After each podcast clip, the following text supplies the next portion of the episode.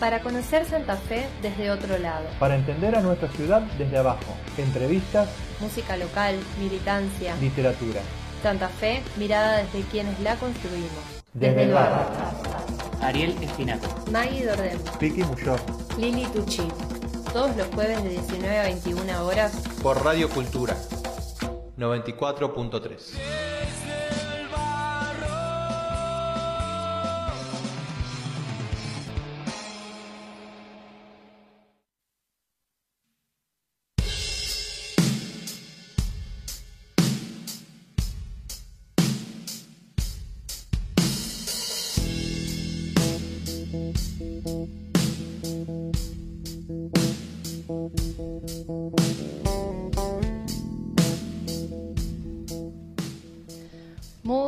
buenas tardes, bienvenidos, bienvenidas, bienvenides a Desde el Barro por Radio Cultura 94.3. Mi nombre es Maggie y voy a estar acompañándoles hasta las 9 de la noche con mis compañeros que están acá. Por el momento estamos con Piki y Ariel. Sí, pero por poco tiempo. Por poco tiempo porque estamos como viendo llegar a Lili. Ajá. Está, está que llegando. nos está saludando desde afuera. Hola Nos Lili. saluda desde afuera. ¿Cómo están ustedes? Cuéntenme mientras tanto. ¿Con calor? No. No, cayeron en la chiste. Qué frío que hace, por Qué favor. frío que hace, qué feo que está. Sí, Yo me pero estoy quejando desde que me levanté. sí, y de todas formas yo les voy a decir, me parece que está mejor que ayer y peor que mañana. Sí. Así de optimista soy. Sí, sí, de Hola, hecho Lili. es así. Hola Lili. Hola. Maldecimos los colectivos que siempre nos hacen esto, nos Ay, dejan a Lili no, sobre no. la hora. Ni me hablen. sí, ¿qué hacen? Encima con un día, o una, ya te diría, una noche tan. Sí, sí, hermoso hoy, todo. Tengo lindo. las manos como duras, eh, todo me raspa, no entiendo. Yo, sí, yo la- las tengo, eh, se me están lastimando directamente. Eso me pasa, ¿no? Como que el frío, eh, Sí, no sé qué pasa, me lastimo toda. sí, sí, sí, Pero está, bueno. está difícil. Horrible, está horrible. Está complicada la está vida, ¿por qué? No sé, no sé. Estábamos tan bien la semana pasada. No nos han escuchado. Igual yo debo admitir que soy una loca del clima y que sé que la semana que viene va a volver el calor para, para este programa. Eso iba a Ay. preguntar. Sí. Sí, sí, sí. es Qué así. bueno. Eso iba a preguntar. eso. Los días No van a ir mejorando de a poquito. O sea, estamos en ondulaciones. Sí. Una semana así linda, otra semana... Algo así. rara. Y la semana que viene va a ser más linda que esta. Esta ola de frío ya está terminando. Esa es la buena noticia del día. ¿Y, vendrá otra? ¿Vendrá Eh, las, ¿Se eh, viene la segunda o tercera hora? Es muy posible que no sea la última ola de frío, pero bueno, eso ya La más difícil. decimoquinta ya a esta Eh, altura, es la opción. decimoquinta. Este invierno está duro. Está duro Está y está duro y está raro, está inestable. Como Sí. pasamos del calor al frío así como si nada. Sí. Pero bueno, ya termina, ya termina. Sí, ya termina. Nos queda el último mes. Quiero saber cuántos días después. Vamos a averiguarlo. Dale, lo vamos a averiguar. Bueno, ¿qué tenemos hoy? Uy, hoy tenemos un terrible programa, como siempre. Hoy este, vamos a estar con, con invitadas, porque son todas invitadas. Hoy son todas invitadas. Hoy ¿sí? son todas invitadas. Primero vamos a hablar con la Dani Montagnini, que es una licenciada en recursos hídricos, y ella nos va a estar contando... A ver, corregime. No, no, no, no, no. Ingeniera. Ingeniera, muy ¿Qué es lo que bien. dijo? Licenciada. Licenciada. No te puedo creer. Bueno, Bueno, está por ahí, está por ahí. Gente No, universitaria. ya Gente vamos a universitaria. ver, ya vamos a ver qué, Con qué título. esa de- Gente con esa título. Por lo menos no le cambió el nombre a las invitadas y esas cosas, No, que son cosas que suelen pasar. Por eso están ustedes acá, para corregir cuando digo las cosas mal. Entonces, es ingeniera en recursos hídricos y vamos a estar hablando sobre la bajante del río Paraná y la actual situación extraña del agua salada eh, que sale por nuestras canillas. Eh, por otro lado, vamos a estar en la entrevista musical con Candela Fernández, que hace poquito sacó su disco y nos va a estar contando sobre su recorrido musical, su nuevo disco. Y este, mm, finalmente en el espacio literario vamos a estar escuchando un texto, unos textos, porque son tres, de Violeta Vignati y tenemos algunas informaciones por ahí para compartir de su laburo, así que eh, quédense escuchando porque terrible programa el de hoy. Prometedor.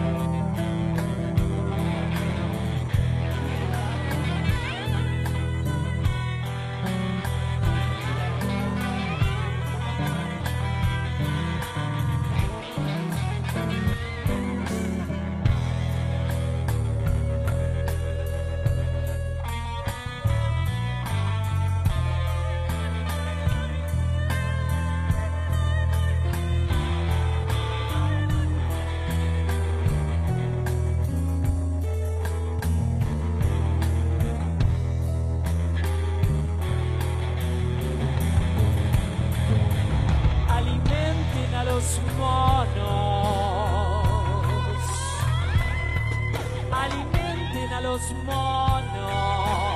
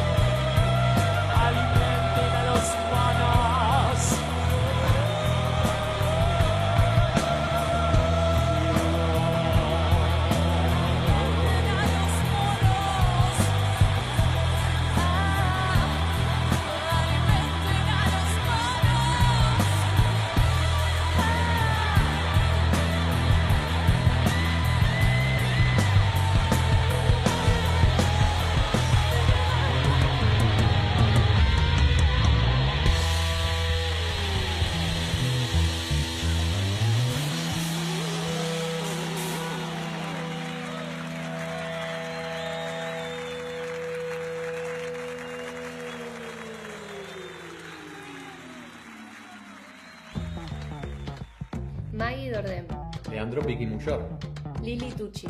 Ariel Espinaco. Desde el barrio.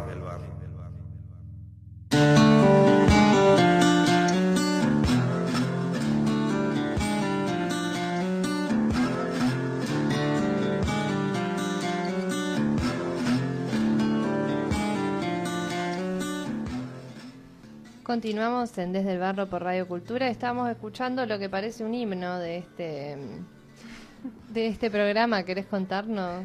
¿Parece un himno de este programa? ¿Lo escuchamos muchas veces? No sé. Yo tengo la sensación de que ya la escuchamos en Ah, otro momento, mirá, pero mirá, puedo estar eso. equivocada, ¿eh? Eso, le- la, la información esa le hubiera servido tanto al Piki para sacarme el cuero a mí. Sí, sí. Porque yo siempre intento evitar que la gente ponga temas que ya pusimos. Y ahora vos me estás diciendo que yo lo hice. Voy a tener que fijarme. Voy a llegar a mi casa, me voy a fijar en la lista de los temas que ya pusimos y voy a ver si estaba Alimenten a los monos de carne viva, que es un temazo y un tema que claramente al Tavo le gusta mucho porque fue lo, lo fue arrastrando por sus di- diversas formaciones de carne viva. También lo hizo con patada de elefante.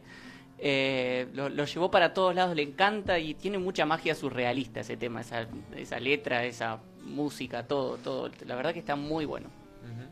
Bien. Bueno, muy bien. Así que si lo traje dos veces, lo voy a defender ahora en contra de mis principios, porque si no le gusta Capaz que la, la había traído con patada de elefante y ahora lo trajo con carne viva. O, Puede sea, ser. andás a ver. No, ponemos siempre carne viva o eh, tabo, el tabo también. Suena mucho acá, eso, Suena mucho, capaz. sí, sí. Eso sí. Eso se- Creo sí. que, que era eso. Creo que Sí, era eso. Y eso. como la única no fan de carne viva del programa, eh, me estoy deschavando en este momento.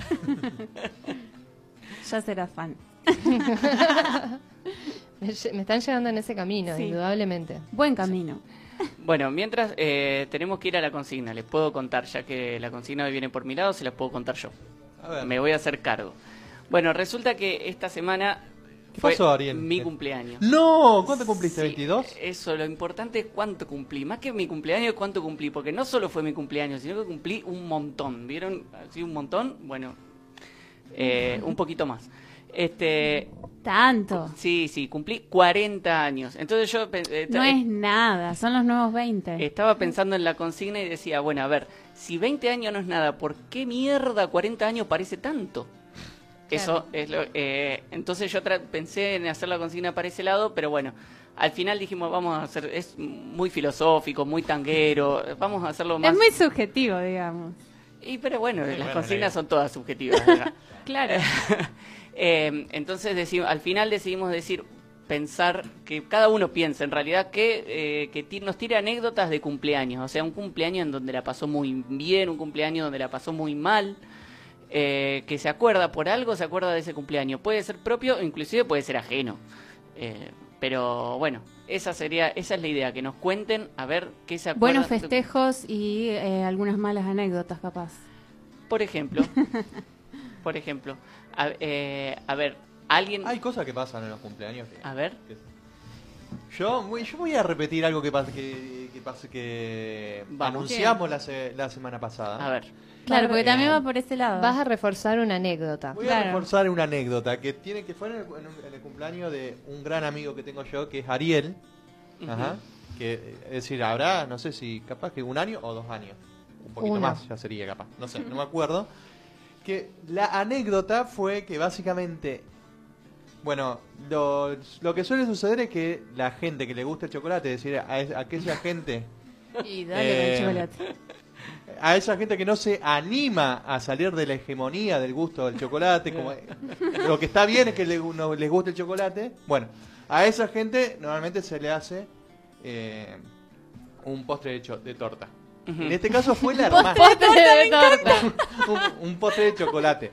Bueno, Ahí va. eh, lo, lo interesante de aquel cumpleaños es que quien hizo esa torta fue la hermana de Ariel.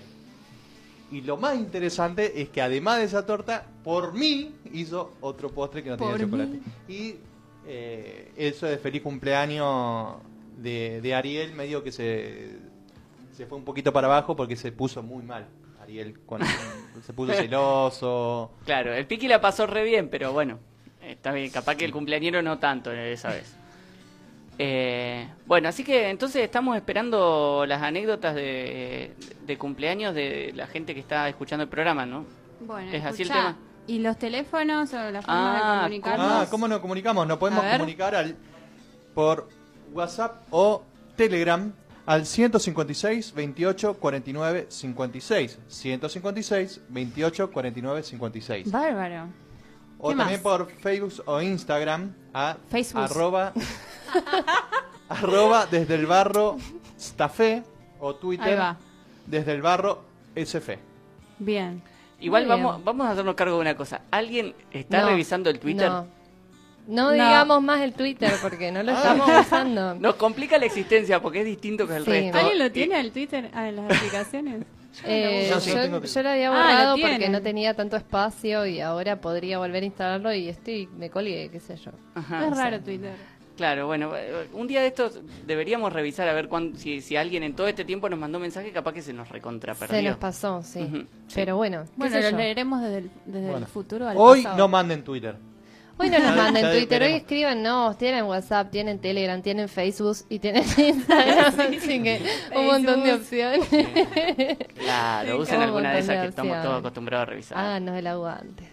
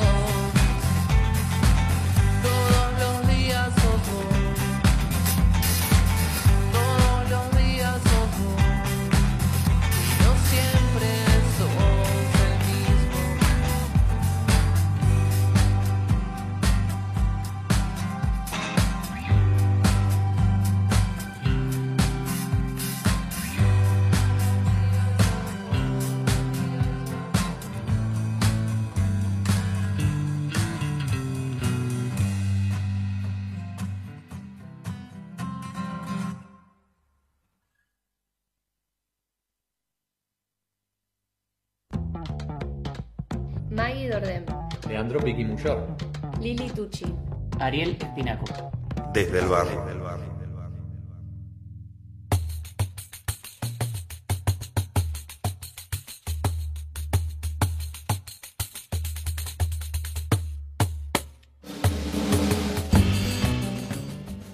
Continuamos en Desde el Barro por Radio Cultura y estábamos escuchando un tema de proyecto. No, ay Dios. Estoy hoy peor que la semana pasada, debo decírselos. Y es mucho decir. Es un tema de Pacho y Les Limones que se llama Todos los días sos vos. Y esta banda santafesina sacó hace no mucho, hace unos meses, eh, un video nuevo con algunas de sus canciones que está en YouTube. Así que si quieren escuchar un poco más del grupo, se llama Pacho y Les Limones. Que se escribe con X. Con X. Y Eh, sería como Ilx Limones. No, me parece que limones es E. Es ¿Sí? X limones. Así. Bueno, Pero X lo importante es evitar el nos, el los. Exacto. Sí. Exactamente. Bien. Bueno, estamos con nuestra primera entrevistada, Piqui, ¿no es cierto? Sí, sí, sí. Estamos que bueno, es una entrevistida. Eh, eh, uy, que Es una la lengua Una entrevistada entrevistida. Eh, Seguramente debe estar en la Hoy casa. como que vamos a romper un poquito las reglas. Normalmente en este momento hacemos la entrevista a una organización social, pero en este momento vamos a hablar con alguien que nos pueda contar o explicar algunas cosas que están sucediendo hace mucho en Santa Fe. Eso que desde el barro, ya como el barro queda cada vez más lejos, digamos. No llueve, no, no tenemos agua, No o hay el agua es laguna. fea, no hay laguna. No hay barro. Y bueno, y entonces eh, dijimos de eh, entrevistar a alguien que sepa un poco de este tema y que nos explique qué es este, qué es lo que nos está pasando. Encima hace frío. No sé si tiene mucho que ver. ¿Tiene algo? Daniela, ¿estás por ahí? Dani. Ay. Dani, ¿se cortó? Hola. ¿Nos escuchás? ¿No? No nos escucha. Vamos Bueno. a subir la cortina para disimular. que Problemas estamos- técnicos en el Sí. estudio. A ver, cortemos y vamos a volver a Bueno, llamar. dale. Bueno. Ya venimos, ¿eh? No, no, ustedes quédense ahí, yo llamo. Ah, nos Ah, acá. bueno, tenemos que Bueno, sí. charlar acá. La Dani es, Sí. es una ingeniera hídrica, como dijo hoy. Maggie. Así que, bueno, la, la idea es que no- nos pueda explicar un poco también esto, la, cómo está saliendo el agua últimos últimamente, también capaz que nos puede explicar un poco de eso. Que nos explique un poco la hidrovía, es como que pasa un montón de cosas alrededor del agua, ¿no es cierto? Sí, Entonces, era una buena Somos, para hablar con la somos una ciudad rodeada por agua, ahora ya no tanto, pero bueno. eh, estamos ahí resolviendo los problemas técnicos y es difícil hablar mientras Sí. en este momento. Acá Ya está, estamos, por, ya ¿eh? está por salir al aire, ya está. Hola Dani, Hola, Ahí está, Ah, hola. ¿dónde te habías ido, Daniela? Vos, eh, yo me fui a esperar en un rincón para no molestar. ¿Cómo andan? Hola, Es- Dani. Es, casi una amiga de la casa. De tres de las cuatro personas acá presentes la conocemos mucho a, a la Dani, así Sí. que por eso tanta tanta informalidad. Sabrá disculpar el público. O aprovechar, o disfrutar. O, o disfrutar, o disfrutar. Sí. ¿Cómo andás, Dani? ¿Todo bien? Muy bien, muy bien, compas. Qué gusto estar con ustedes. Bueno, Sí, igualmente. Sabes que no sé si estabas escuchando, pero recién el Piki hizo referencia a que hacía mucho frío y dijo, no sé si tiene mucho que ver. Y yo dije, uy, la Dani se eh, debe estar relamiendo con ese eh, con ese comentario. Este, bueno, contanos qué, eh, por- qué, qué es lo que está pasando con, con el río que está Eh, desapareciendo. En principio eh, no tiene que ver con el frío, así que Piqui, quédate tranquilo. Va a seguir haciendo frío. Esté el río donde quiera estar. Eh, el río tampoco está desapareciendo. Nos está mostrando un lado que no le conocíamos desde hace varias décadas. Y ustedes que son gente tan joven, eh, ni siquiera han visto los registros fotográficos, pero Mirá que. Ariel cumplió 40. ¿eh? Ariel es un niño. Ariel es un niño. Eh, no, el río está pasando eh, una fase de, una bajante que sí podemos decir que es extraordinaria porque no hubo muchas. Y tenemos que saber que tenemos registro de alturas del río Paraná desde 1880. En particular, en la zona nuestra tenemos registros de alturas desde 1905. Una, dos y hasta cuatro lecturas de altura por día. Y toda esta información la, la procesan organismos públicos, eh, que es una de las ideas que quiero comentar, la importancia de conocer nuestros recursos naturales y de tener planes de medición sistemática que nos permiten no desesperarnos cuando suceden cosas como esta bajante. Como tenemos registro, ustedes me cortan cuando quieran, porque puede ser insoportable.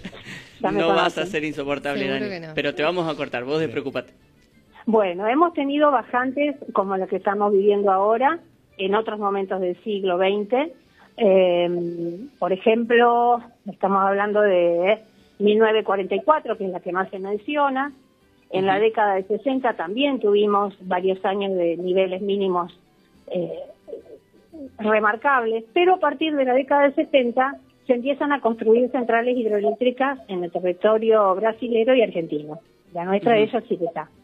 Claro. Y las centrales hidroeléctricas han ejercido el poder de regular los valores mínimos del río.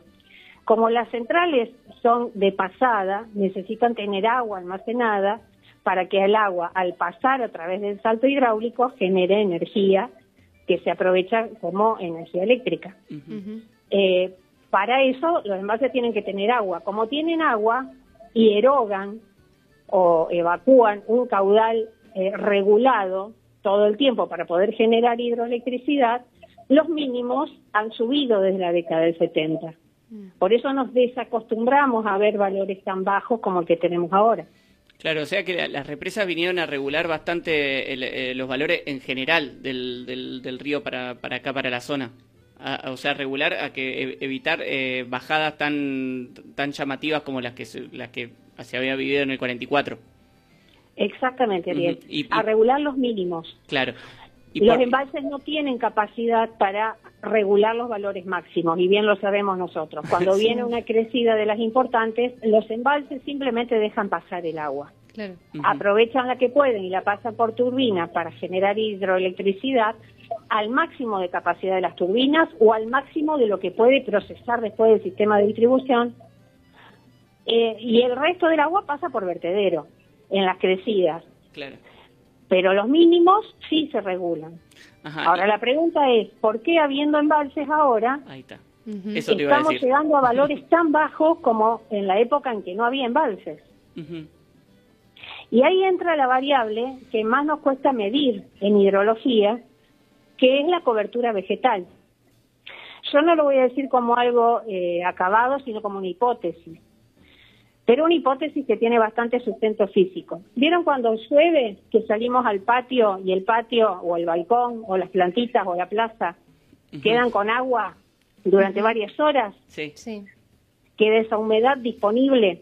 Esa humedad desde las plantas se evapora en las horas siguientes a la lluvia y vuelve en estado gaseoso a ser parte de la humedad atmosférica. Esa es agua que se recupera rápidamente para el ciclo hidrológico para formar nuevamente nubes. Agua en estado gaseoso. Si nosotros sacamos la cobertura vegetal del patio de casa, el patio se seca rápido, ¿no? Sí. Porque no está esa cobertura vegetal que almacena agua. Además, las plantas transpiran. Por eso, en hidrología hablamos de una componente del ciclo que hace el agua en la naturaleza que se llama evapotranspiración. Y es la más difícil de medir. Si sacamos cobertura vegetal del patio de casa o de la selva amazónica Mm. o del Gran Chaco americano o de eh, la precordillera andina, estamos sacando superficie de vegetación que evapotranspira y devuelve agua rápidamente para que la atmósfera produzca lluvias. Se han reducido las lluvias de una manera drástica, estamos transitando el invierno, que es la temporada seca por excelencia en nuestra región, o sea que a la, se- a la seca natural se suma una reducción que sospechamos de por desmonte y los ríos bajan. Bajan nivel y bajan los caudales, a niveles que sí son alarmantes. Ya en ese momento las hidroeléctricas almacenan y tienen que seguir generando hidroelectricidad, porque eso se sostiene el sistema eléctrico brasilero. Pero gota de agua que llegue a los embalses, gota de agua que no van a dejar pasar, porque están sufriendo la misma seca que sufrimos nosotros. Te pregunto, Dani, Maggie por acá, ¿cómo estás? Bien, Maggie. Eh, Escucha, te pregunto, esta situación, no sé si esto es previsible, se puede prever o no, pero ¿se espera que pueda ser reversible en alguna situación, que esto cambie o en la medida que siga habiendo desmontes y demás, la situación de sequía va a llegar a un punto muy crítico? Eh, el ciclo del río Paraná eh, tiene variabilidades que duran 30, 20 años. Eh, ya ha habido periodos de 20, 30 años de seca, a los que le siguen 20 o 30 años de excesos hídricos, como le llamamos nosotros. Claramente el periodo desde principios de los 80, toda la década del 90 y hasta el 2010 aproximadamente fue tiempo de crecidas importantes. Algo lo cual, digamos, estadísticamente es razonable y es predecible lo que está sucediendo ahora no que sea tan extremo. Entonces, en esa diferencia entre lo esperable y lo que está sucediendo, están todos esos efectos o esas causas que no se miden, mejor dicho. Entonces, si no entendemos que hay que cambiar la lógica y que de nuestros montes nativos, de los cuales hemos eliminado, por lo menos en la provincia de Santa Fe, prácticamente el, entre el 80 y el 90%, de nuestros montes nativos depende el ciclo hidrológico y el pronóstico asusta. No se va a secar el río. El río Paraná es el noveno río del mundo en magnitud. No se va a secar. Pero hay que ver si queremos vivir con un clima o en un proceso de desertificación como el que estamos eh, produciendo desde nuestra condición de explotación de los recursos naturales y hasta cuándo estamos dispuestos a padecer los efectos, ¿no? Claro. Bueno, eh, también eh, te íbamos hablando de esos efectos, te queríamos preguntar por esas consecuencias. O sea, todos eh, y todas estamos notando que cuando abrimos la canilla el agua no es la misma agua que era hace unos meses y que a la que estamos acostumbrados. eso es buena el agua que estamos que estamos recibiendo. Eso se apunta a mejorar. ¿cómo, cómo, ¿Cómo nos tenemos que preparar para esto que, que estamos viviendo en este sentido? Perfecto. El agua que estamos tomando es buena, es muy buena comparada con el agua que se toman en otras regiones eh, donde no hay eh, recursos hídricos superficiales de calidad como el nuestro y que están bastante cerca. Todo el oeste de la provincia de Santa Fe tiene aguas con arsénico eh, que le dan un gusto y una posibilidad de generar enfermedades que probablemente ni, ni, ni, los propios pobladores conocen. Nosotros seguimos teniendo agua de muy buena calidad. El detalle es que se está tomando agua cruda para la planta potabilizadora de la laguna Setúbal. Y la laguna Setúbal eh, está reducida a un mínimo eh, de caudal, que es el que pasa por su canal permanente, que es lo que estamos viendo en las imágenes tan lindas que circulan. Eh, nosotros tenemos un acueducto que tiene la toma de agua en el Colastiné, en el río Colastiné, que tiene agua de excelente calidad y la va a seguir teniendo, porque es un brazo secundario del río Paraná. Eh, las condiciones de, para el consumo humano son impecables. Entonces la pregunta es por qué no está operativo al máximo de su capacidad el acueducto Colastiné Santa Fe, que está construido y con su obra de toma en condiciones de funcionar y por qué, en cambio, se está tomando agua cruda de la laguna Setúbal. Mm. Estamos esperando novedades al respecto, porque no debería ser un problema en la ciudad de Santa Fe. En otros lugares de la provincia sí, las tomas de agua han quedado en seco, pero eso se resuelve localmente con extensiones de, de las cañerías de aducción para llegar al curso principal. No es el caso de la ciudad de Santa Fe. Claro, el agua debería debería seguir siendo buena porque debería venir del Colastine, pero no viene. no la estamos trayendo del Colastine, sería. Exactamente, no habríamos notado el cambio en el sabor. Seguramente esto que notamos el agua más salada es porque para su tratamiento le están agregando más sales eh, para garantizar la calidad. Sigue siendo agua muy buena. Eh, pero bueno, no nos olvidemos que el 15 de noviembre el municipio no habilitó la, eh, la laguna para uso recreativo por la mala calidad del agua. porque el agua de la laguna tiene volcado de fluentes cloacales clandestinos eh, y eso hace que la calidad sea muy inferior a la del Colastinet. Claro. Entonces pensemos, no estaba habilitada para eh, uso recreativo. Ahora la estamos, la usamos desde siempre, ¿eh? no desde siempre, desde hace 10 años por lo menos se está usando casi para el total del consumo de la ciudad de Santa Fe. Eh, obviamente hay que agregarle más elementos para hacerla potable. Claro. Eh, y bueno, el otro efecto por el que te quería preguntar es la pesca. Eh, ¿cómo, ¿Cómo influye esto en, en la pesca, que es un, bueno, un- una herramienta de, su- de- de supervivencia para una gran parte de la población acá de, de- la zona? Eh, la- en condiciones de sequía, como la que estamos viviendo, quedan desconectadas las lagunas y cursos secundarios del curso principal, porque el nivel de agua baja y quedan las lagunas colgadas hasta que se secan. Las lagunas son los lugares en donde los especímenes se van a reproducir. Por lo tanto, hoy tienen muy reducido el espacio para reproducirse. Con lo cual, en una, en una bajante prolongada, es de esperar que disminuya y en mucho el número de, de especímenes. Claro, y esta ya es una bajante prolongada. Exactamente, esta ya lleva más de un año. Entonces, el año pasado estaban dadas todas las condiciones para aplicar la veda de pesca. La veda significa, en primer lugar, que las factorías que arrasan con redes y se llevan todos los especímenes del río, las empresas frigoríficas, no puedan tocar el agua. Y en el caso de los pescadores artesanales y de subsistencia, hay un subsidio implementado para que no, no pesquen por lo menos en el momento de reproducción. Y después se puede regular el calendario de pesca.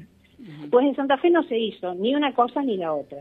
Con lo cual el, el panorama es muy malo. El presente, porque los pescadores artesanales se tienen que ir hasta el curso principal del Paraná, que queda bastante lejos, para encontrar cada vez menos especímenes. eh, y es más, se están pescando los reproductores ya. Entonces, para los años venideros es de esperar eh, un panorama muy malo.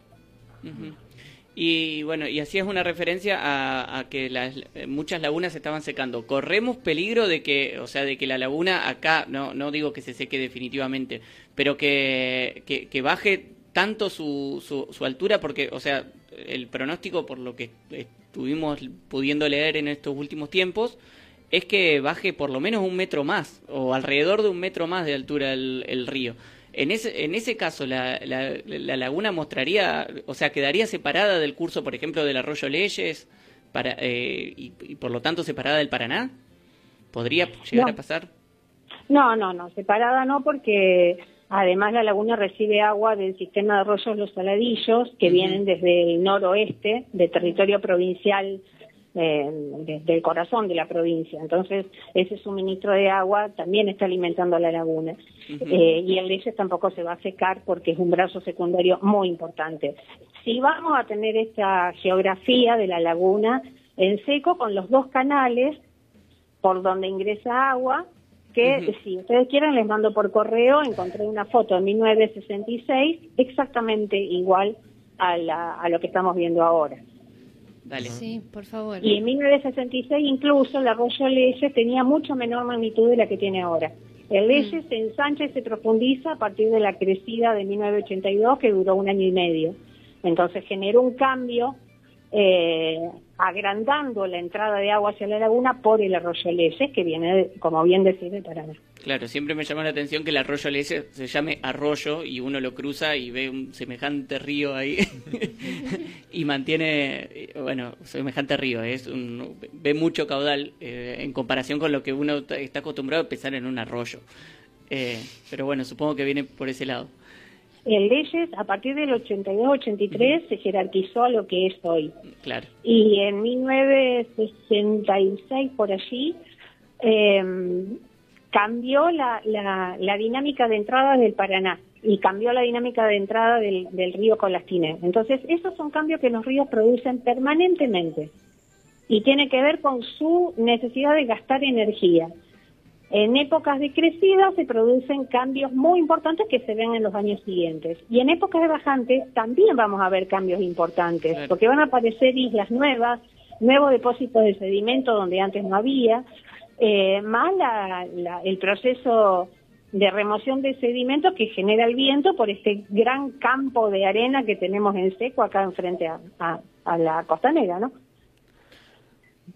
Dani, eh, te pregunto, eh, otro tema que tiene que ver con el río y que fue una discusión en estos, eh, en estos meses es la hidrovía del Paraná. ¿En qué situación está en este momento? Eh, eso, ¿qué, ¿qué se está discutiendo en realidad con la hidrovía? Digamos, ahí, no sé, ahí se la puede enfocar desde muchísimos lados, desde lo ecológico, desde lo económico, de- desde Lo político. lo, lo político. Em, Y no sé. ¿por eh, dónde quieren que empecemos? ¿Por lo político? ¿Por lo hidráulico? Yo quiero sumar también que se explique un poco qué es eh, este proyecto de hidrovía, porque por ahí también está bueno que, que se sepa un poco más detalladamente. Ahí está, o sea, arranquemos por el principio. ¿Qué Claro. es la hidrovía? ¿Qué es la hidrovía? Apelamos a tu, a tu poder de síntesis, que sabemos que lo tenemos. Sí. me están llevando a un lugar difícil. Bueno, Hi- Hidrovía Sociedad Anónima es el nombre de la empresa que está administrando el dragado y balizamiento del río Paraná desde principios de la década del 90. Es un servicio que antes eh, sostenía el Estado a través de su Dirección Nacional de Construcciones Portuarias y Vías Navegables y que a partir del gobierno del presidente Menem se privatiza como tantos otros servicios públicos. Eh, desde ese momento eh, se instala la palabra hidrovía, que en realidad genéricamente sí, hidrovías son las utilizaciones para navegación de los grandes ríos, pero en el caso de Argentina es el nombre de una sociedad anónima.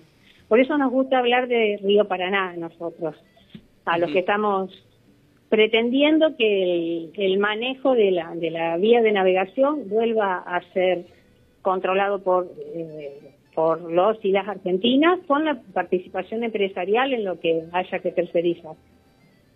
Eh, ¿De qué se trata? De mantener un canal que tenga profundidad suficiente para que los barcos puedan circular a lo largo del río y entrar a los puertos. Y como el río tiene esta dinámica que les decía antes del Leche, del Colaquiné, que transporta sedimentos todo el tiempo, y por esto mi felicidad en estar desde el barro, porque yo estudio los sedimentos, entonces estoy desde el barro desde que me conozco. Eh, esa capacidad de transportar sedimentos es parte del río, y el río puede depositar sedimentos por donde debe pasar el barco. Las dragas deben mantener profundidad útil para que los barcos no encallen. Profundidades y anchos útiles. ¿Qué pasa? Si bajamos el nivel de agua, porque el río trae menos agua desde, el norte, los barcos van a pedir que se profundice más el canal, porque si no tienen que salir de puerto no pudiendo llevar el 100% de la carga, porque encallarían. Entonces la presión de, de las empresas eh, que, que se nutren del modelo agroexportador argentino es enorme para que se drague más, para que puedan sacar los buques desde el centro portuario de Rosario y alrededores al 100% de su carga. Entonces es un tema. Y además de ese tema, se, re- se caía la concesión de este servicio privatizado y estamos dando toda una disputa desde las organizaciones eh, sindicales, territoriales y demás, para que se revise este modelo, que no es solo el modelo de cómo usamos el río para sacar la carga, sino que es el modelo de cómo producimos en este país, qué modelo productivo tenemos. Un modelo que desmonta para generar soja, para que los barcos salgan llenos y para eso dragamos los ríos. Ujú. Y además por puertos privatizados, en su, en su mayoría, los puertos más importantes también. Los puertos son prácticamente en su totalidad privatizados, incluso algunos puertos que construyó el Estado y que eran estatales, y se les entregaron a eh, explotadores privados. De hecho, hoy a los puertos no se puede entrar, un ciudadano común no puede ir a visitar el puerto. De hecho, hoy el sistema, el sistema de exportación impide inspeccionar la carga que se llevan los buques. La carga queda declarada en una declaración jurada. Y nosotros tenemos que entender que, que eso es verdad. O sea que tenemos un modelo productivo y de transporte que está preparado para que eh, para eh, producir soja, para que los privados produzcan soja, para que los privados ganen plata con esa soja y para que los privados la saquen por sus propios puertos y por sus propios, eh, casi por su propia, bueno, vamos a decirle, hidro, ahí sí usemos hidrovía, y por su propia hidrovía. O sea, el, el Estado queda casi completamente afuera de todo este proceso productivo que encima está eh, destrozando, de- destrozando la tierra, el medio los ambiente. recursos naturales. Claro. digamos. Exactamente. Ah, es algo que no se, el río se puede revertir, el dragado, se revierte rápido porque el río trabaja 24 horas por día y no toma descanso, pero el tema del desmonte no se revierte rápidamente Claro. y la falta de agua en la atmósfera no se revierte rápidamente. Y un modelo político de, de explotación y de producción basado exclusivamente en el extractivismo tampoco se revierte rápidamente. Y entonces ahí eh, caemos en esta disputa que estamos dando, que se ha logrado postergar el proceso de la concesión, pero debemos estar alertas porque se dio como gran noticia que ahora el, el Estado Nacional va a cobrar peaje, y no ese es el problema de fondo. Claro, Ujú. Claro. para nada. Bueno, Dani, eh, muchísimas gracias. Fuiste muy clara, muy sintética. Sí, la verdad. Un montón de cosas y, Sí, la verdad que sí, y con una estuvo claridad impresionante. Así que te agradecemos. Ya después Bueno, charlaremos. muy bueno, Te- Dani. Súper interesante saber de esto también. ¿Te quedaste con ganas de, de- de- de contarnos algo más antes de, de que te ag- agradezcamos y te saludemos? ¿Cómo me conoces, Ariel? sí, Ah, sí, eh, perdón. ¿El agua, la, ¿El agua la tomamos así directamente de la canilla? ¿Cómo, ¿Cómo la ves vos? Vos dijiste que está... Sí, el agua es potable. Sí. eh, si quieren eliminar un poco el, el gusto salado, no creo que se pueda. Si alguien quiere tomar alguna alguna precaución extra, me, me parece un esfuerzo. No, no hay que alarmar a la población con esto, no hay que hervir al agua. Eh, si la conexión es buena, el agua sigue siendo buena, va a cambiar el sabor. Perfecto. Eh, sí, decir que sí, seguimos, los, los que estudiamos los ríos y los recursos naturales en general, seguimos sosteniendo que el conocimiento se produce sobre los recursos para poder tomar decisiones adecuadas. Entonces, seguir abogando para que el conocimiento se socialice, que todos podamos entender cómo funciona un río para poder amarlo y para poder defenderlo y que los organismos públicos recuperen la absoluta soberanía que tenían sobre el estudio y la generación de conocimiento. El caso más triste en este momento es la Dirección de Vías Navegables, que tiene un acervo de información cartográfica del río Paraná que pocas naciones en el mundo pueden decir que tienen. Nosotros lo tenemos. Y el Estado argentino ha dejado que esa repartición señera eh, para, para el estudio de los ríos se muera, se desangre. Hoy está eh, en su mínima expresión y los compañeros que trabajan en la Dirección de Vías Navegables están temiendo por su empleo. Y son los tutores y los productores de un nivel de cartografía que raramente eh, se ha visto en otras naciones. Entonces, seguimos eh, alerta para que esto no se sostenga e incluso que mejore. Estamos queriendo mejorar la condición de, de los organismos públicos que estudian nuestros ríos. Bueno, bárbaro, Dani. Muchas gracias. Muchas gracias. Muy Bueno, clara. Un gusto. Me encanta, me encanta hablar con ustedes. Cuando quieran. A nosotros nos encanta hablar con vos, Dani. Sí, Bueno, un abrazo. un abrazo. vemos. Gracias.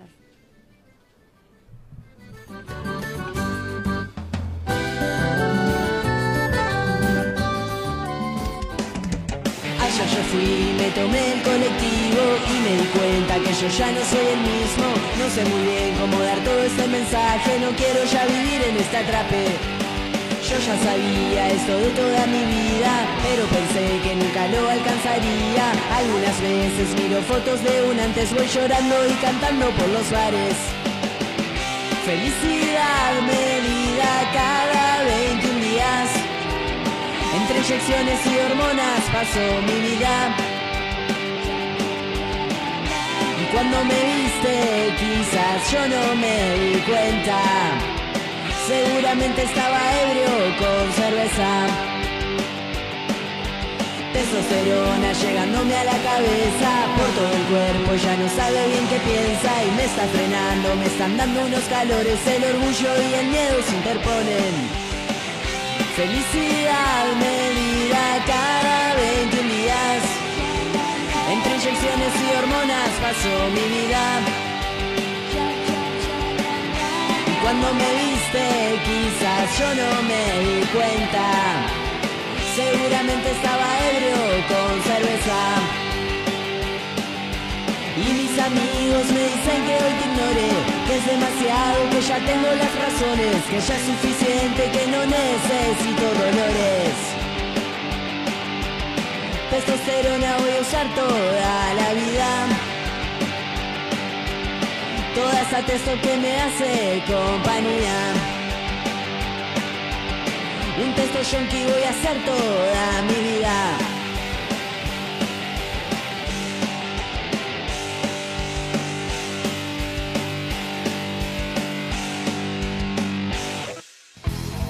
Desde el barro, por Radio Cultura 94.3.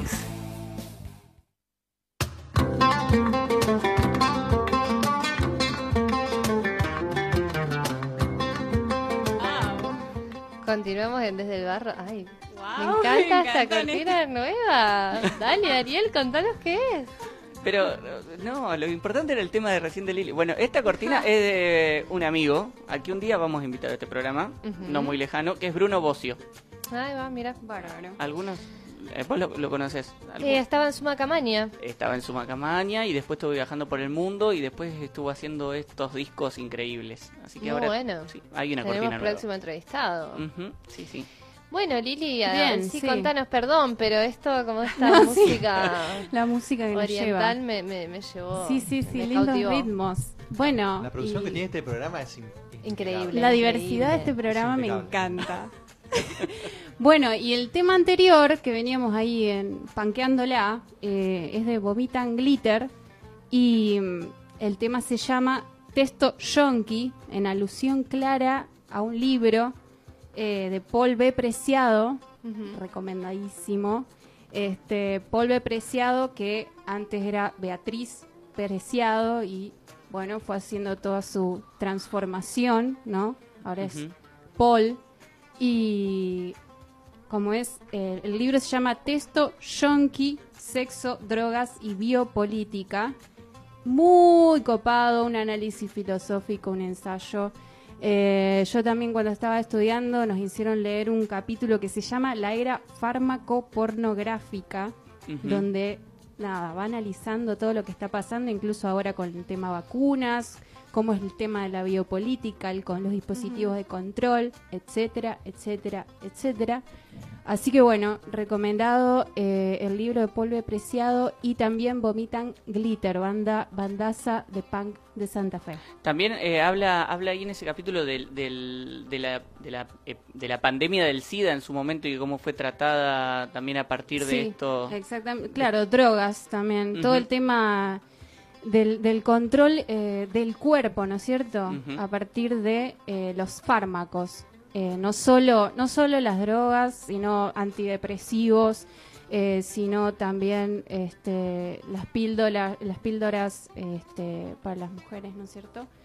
Eh, así que, no, súper interesante. Es como, es chocante porque cuando lo vas leyendo decís, ajá, sí, ajá, sí. Y es cada vez te va tirando términos y diciendo, wow, pero sí, es verdad, pero es mucho. Entonces te da como un, ay, no sé. Y, y después, bueno, necesitas un tiempo para ir eh, Procesando. procesando todo esto que es alta data, digamos. Muy bueno, Sí. muy, muy bueno.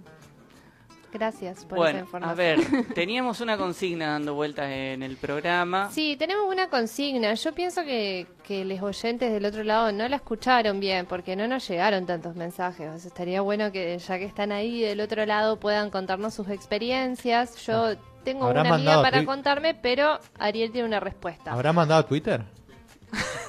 Eh, si no mandaron sea. a Twitter, por favor, vuelvan a mandar, pero... Ah, Ahí el pique ¿Estarán está los del chequeando. futuro ¿Eh? escuchando eh, este, ¿cómo es esto? si mandaron Del a Twitter... futuro pasado.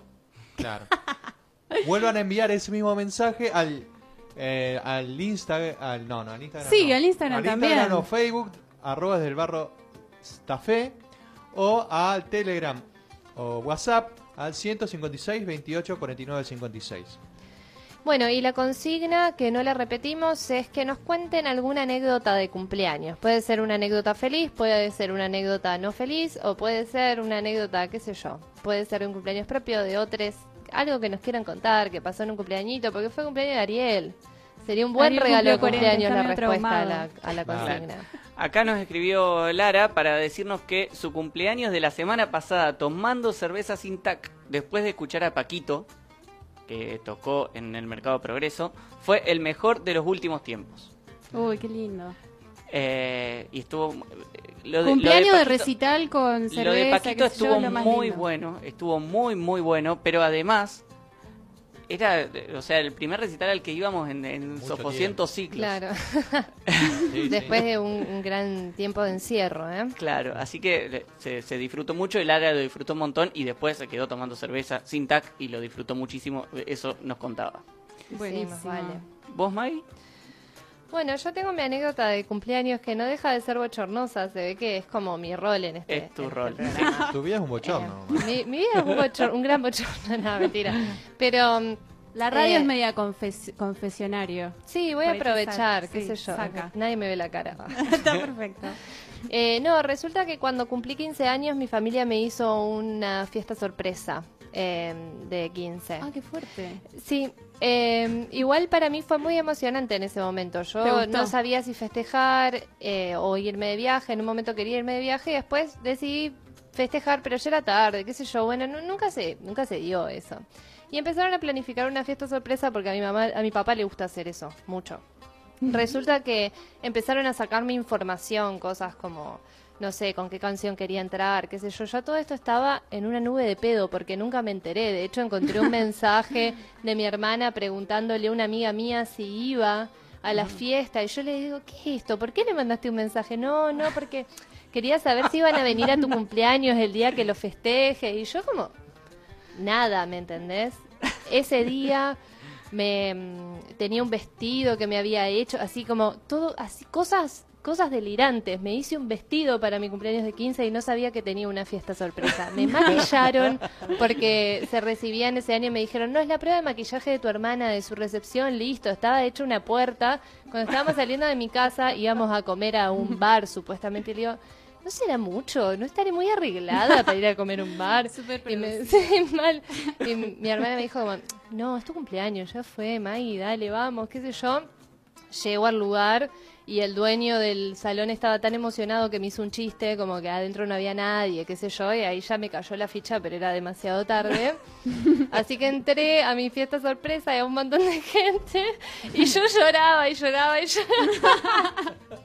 Entré, mis amigas siempre se acuerdan, me decían que entré diciendo, ay no, ay no, ay y nada, y lloré un montón y después tengo toda la foto de mi cumpleaños 15 desfigurada porque lloraba No. tanto. Tengo una foto abrazada a mi abuela llorando. Así que bueno, eso creo que es mi, mi recuerdo épico de Wow. cumpleaños, la fiesta de 15 sorpresa en la que nunca me di cuenta que me estaban armando y tenía todo para saberlo, todo. Pero bueno, lograron yo siendo yo, claro. Pero es un lindo engaño. Sí, Igual que bien. tema, fiesta de 15 para las mujeres, Dios. Qué, fuerte. Pero mi vestido fue lila, eso es lo importante. El mío también, Maggie. sí.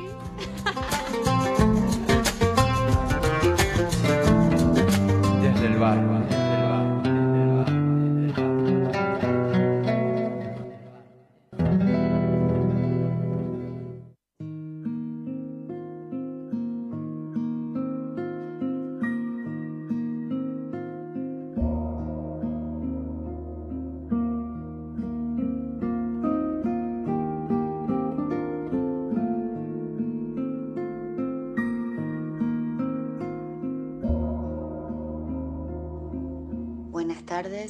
Leerles cuatro poemas de mi autoría.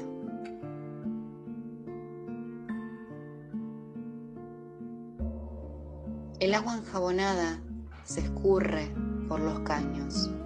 Toallones y bombachas cuelgan casi inmóviles. Apenas se sostiene la intimidad.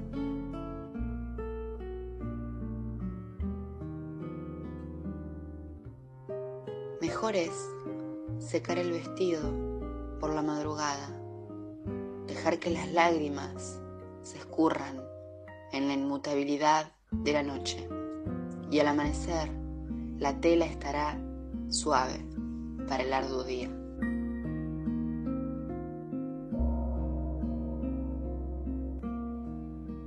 Los objetos de casa se parecen a imágenes mudas y congeladas. En este momento interrumpen y los miro, como se mira algo antes de extinguir. Unas líneas de luz contornean las siluetas y amanece. Y el último, se desprenden cenizas del cuerpo. El fuego se apaga y todo parece tan frágil. Desde el centro aún se escuchan las chispas. Muchas gracias.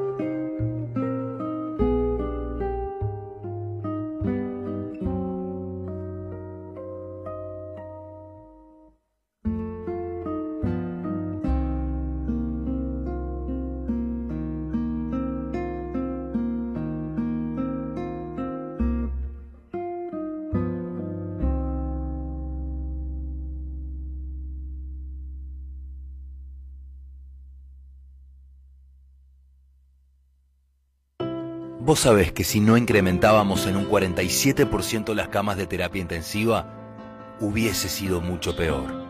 Nosotros sabemos que hasta que cada argentina y argentino que lo necesite no tenga su vacuna, no estamos a salvo.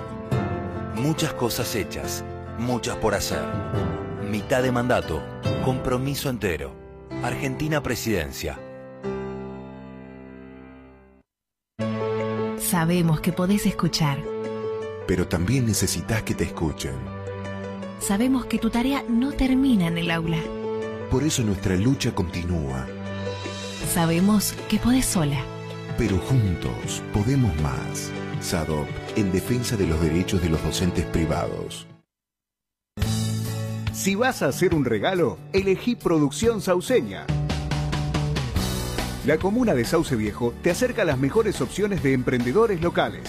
Conocelas ingresando a www.sauceviejo.gov.ar y redes sociales. Regalá algo especial. Elegí Producción Sauceña. Comuna de Sauce Viejo. Festram, una historia de lucha defendiendo los derechos de los trabajadores y trabajadoras municipales de la provincia de Santa Fe. Vos sabés que frenamos la suba de las tarifas de los servicios públicos. Nosotros sabemos que falta recuperar el poder de compra de los salarios para crecer. Muchas cosas hechas, muchas por hacer. Mitad de mandato, compromiso entero. Argentina Presidencia.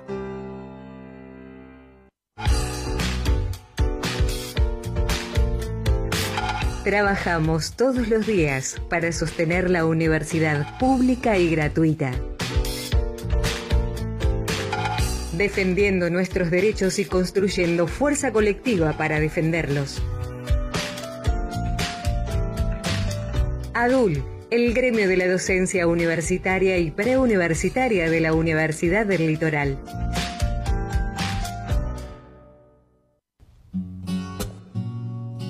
Su salud en manos de los que saben. Farmacia Figueroa Sobrero atiende todas las obras sociales y también PAMI.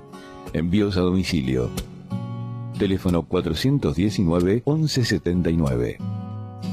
Farmacia Figueroa Sobrero, General Paz 7471. Vos sabés que le garantizamos medicamentos gratis a los jubilados y jubiladas. Nosotros sabemos que tenemos que seguir trabajando para darle a las personas mayores el reconocimiento que se merecen. Muchas cosas hechas, muchas por hacer. Mitad de mandato, compromiso entero. Argentina Presidencia.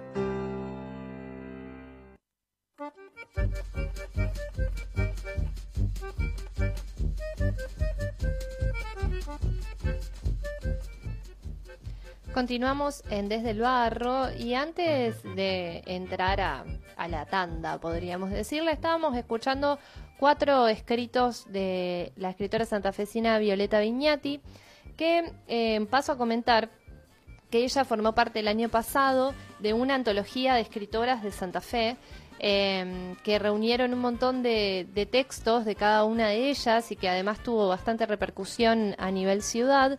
Y mm, bueno, queríamos compartir esta parte del trabajo que, se realizó eh, y que pueden buscarlo googleándolo como Antología Quedarse acá Santa Fe o Antología Piedra Libre Brillante Santa Fe. Ahí van a encontrar entrevistas y además los enlaces a, las, a esta, valga la redundancia, antología que es de acceso libre. Así que si les interesa pueden buscarlo, repito, como Antología Quedarse acá Santa Fe y Antología Piedra Libre Brillante Santa Fe en cualquier buscador. Genial. Les mandamos un saludo entonces también a Violeta y un agradecimiento por sus poemas. Y además voy a hacer también un, eh, un comentario que me quedó pendiente de la semana pasada. A ver. Que leímos, que nos leyó un cuento Miguel Espinaco y eh, no dije que tiene un blog en donde publica estos cuentos y algunos artículos periodísticos y al que se puede acceder entrando a miguelespinaco.elmangodelacha.com.ar Perfecto. No, miguelespinaco.elmangodelacha.com.ar Bárbaro. Eso, y ahora sí creo que ya tenemos que ir a los temas de la semana porque es lo, es lo que la música nos está pidiendo. Sí, sí, sí. Tenemos temas de la semana. No sé quién quiere arrancar. Yo puedo arrancar. Dale. Porque es Eh, tu cumpleaños nomás. Porque fue mi cumpleaños. Sí, pero esta, esta semana sos mantequita, Ariel. O sea que tenés un montón de privilegios en diferentes lados. Por ejemplo, leo primero, comento primero mi tema de la semana. Exacto. Bien, bueno, mi tema de la semana es que, es que no, uno que no sé si es una buena o una mala noticia. Ustedes me van a ayudar a, a definirlo. Este, yo soy empleado municipal y eh, tengo un gremio que se llama ASOEM y resulta que mi gremio ASOEM definió que desde el primero de agosto se terminó la pandemia. Así que creo que estoy recontento, pero no estoy muy seguro. ¡Qué bien! ¿Cómo fue eso? Sí, no, o sea, a partir del primero de agosto volvemos todos a la normalidad. ¿Cómo me agremio?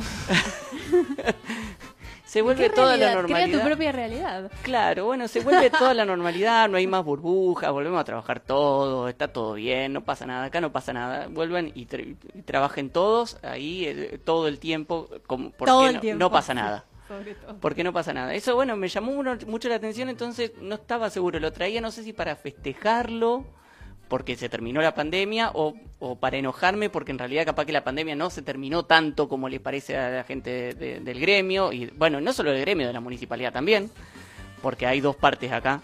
Eh, una es el gremio, la otra es la municipalidad de, eh, bueno, de Jatón en este momento. Eh, entre ellos definieron que, bueno, la pandemia se terminó, así que como ya todos estamos vacunados y vacunadas, podemos volver. Claro, eso. Es uno, una escucha por todos lados de que más allá de la vacuna hay que seguir cuidándose, porque eso es lo que se dice y desde el municipio se toma la decisión de, como bueno, la vacuna es la salvación Ya del está mundo, todo. básicamente. Ya Sí, estaríamos sí. todos muy felices hasta este momento. Ya está todo, se terminó. Y, Ya terminó, y no hay más pandemia. Acá estoy viendo que hoy hubo 97 casos nuevos. Sí, claramente está bajando. está bajando Podemos mucho. estar muy contentos porque están bajando los Están casos. bajando mucho los es casos. una, gran alegría. Pero sí, sí, todavía hay muchos casos. Pero bueno, todavía hay casos entonces, así que no se terminó la pandemia, no me pongo tan contento. No, yo No, creo no, que no. no. Ah, bueno. barbijo por las dudas, Ariel. Bueno, está bien. Bueno, entonces me, me la bajaron. Yo venía a tirarles una buena noticia y bueno, resulta que ahora me voy mucho menos contento que antes. Bueno, yo si quieren sigo, eh, ya que estoy acá, porque con un tema que seguramente... Claro, como en realidad yo estoy ubicada del lado izquierdo de Ariel, entonces como que la ronda, un- y soy la más cercana, tiene sentido que siga por ahí, Puede ser. según yo. Si no fuera, por, si no fuera porque estamos haciendo radio y que la gente nos ve. ¿eh? Pero bueno, por eso les decimos. déjame en paz, loco, quiero hacer el programa tranquila. Por eso les avisamos. Estamos sentados de esta forma, así que por eso va a seguir May.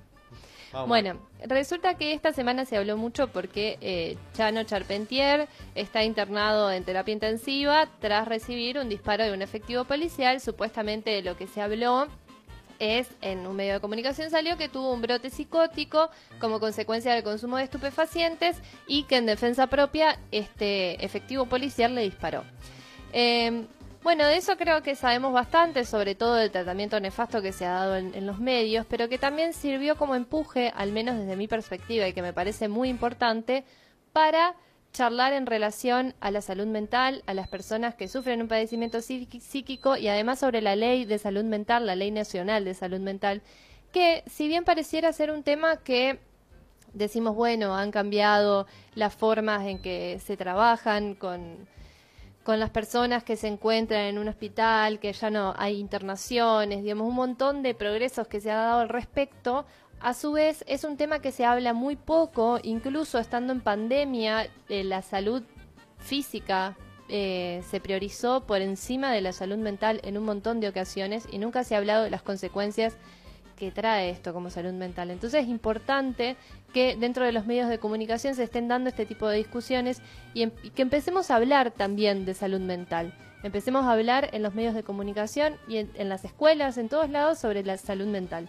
Eh, para que dejen de suceder estas cosas, se dejen de hablar de brotes psicóticos, que ya son términos que quedan por fuera de lado, se dejen de hablar hasta de discapacitados, que sale un montón en los diarios, en las noticias, y hay convenciones internacionales que proponen otras formas. Entonces es importante que empecemos a educar y sobre todo en ciertos referentes de información como los medios de comunicación en relación a la ley de salud mental y me parece que bueno, de a poco esto puede ir llegando a algunos lados.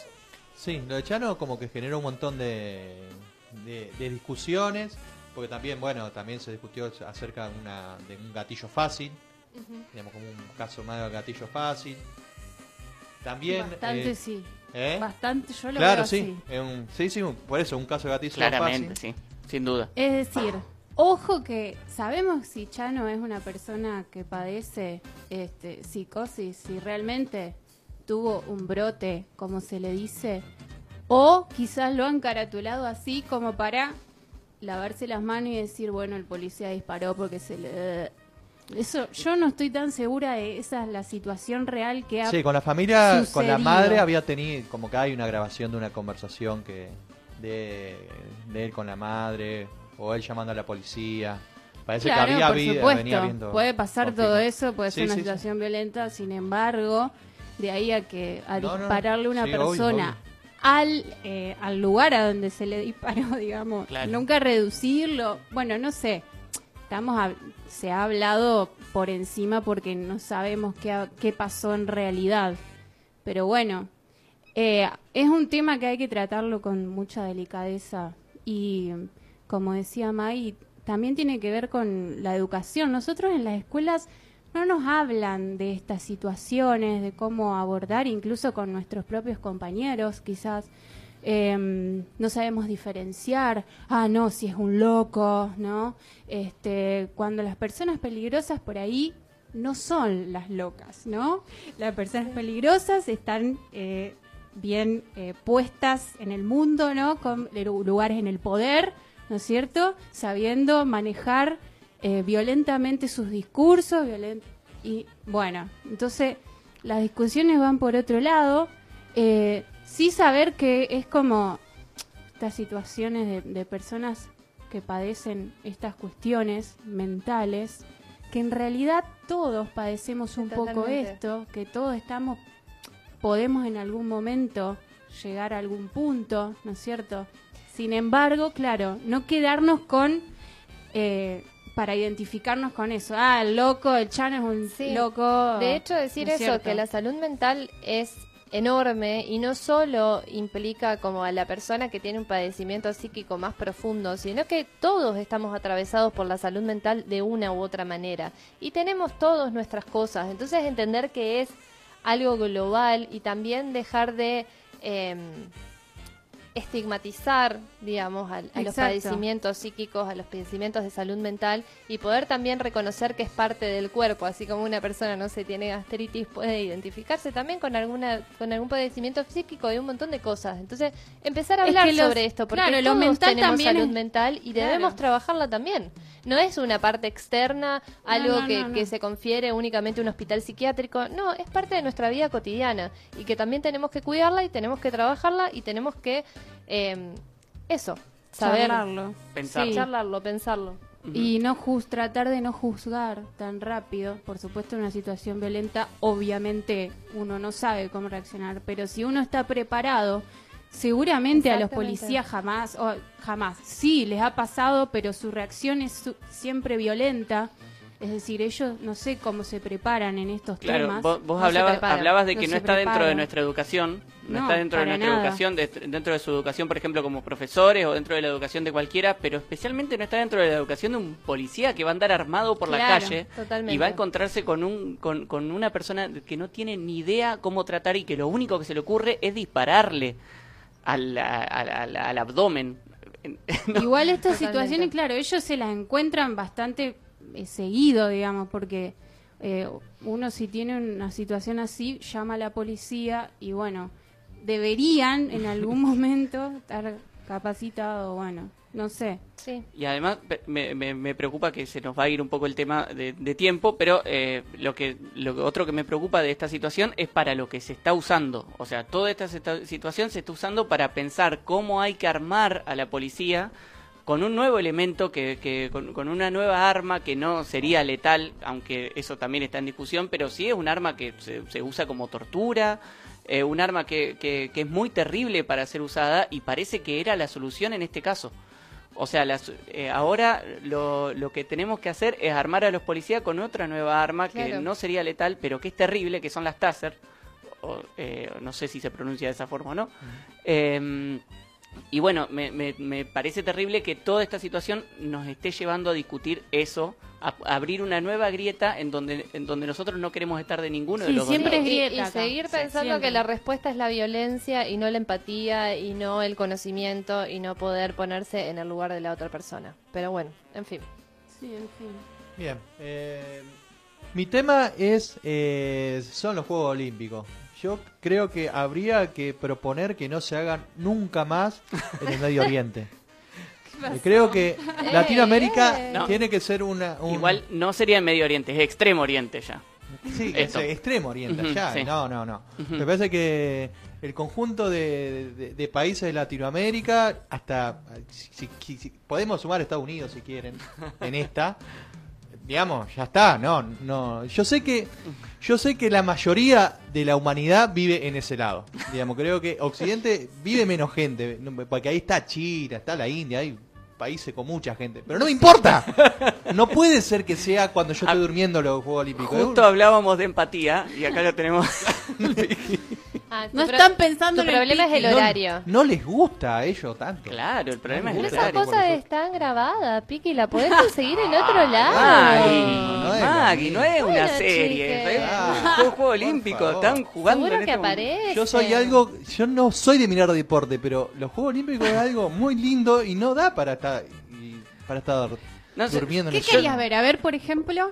La gimnasia La deportiva, gimnasia yo te deportiva conozco, Piki. Sí, sí, sí, sí. Eso quería Gimnasia ver. deportiva. ¿Te hubiese gustado hacer?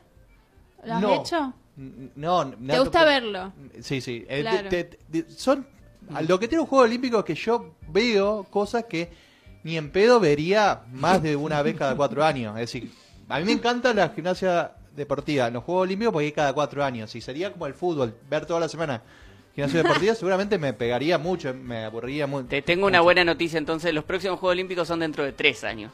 Vamos, Piki, Claro. todavía. Vámonos, ¿en dónde? En París. En París. Ah, estamos Sí. más cerca. Ah, qué Yo, cool. yo el otro día estaba viendo, estaba pensando en esto. Capaz que hay que hacer, así como se hacen unos Juegos Olímpicos de invierno y unos de verano, estos, son, estos serían los de verano, eh, la mitad del año que viene se hacen los de invierno y todo se está, está pensando en el hemisferio norte. Ujú.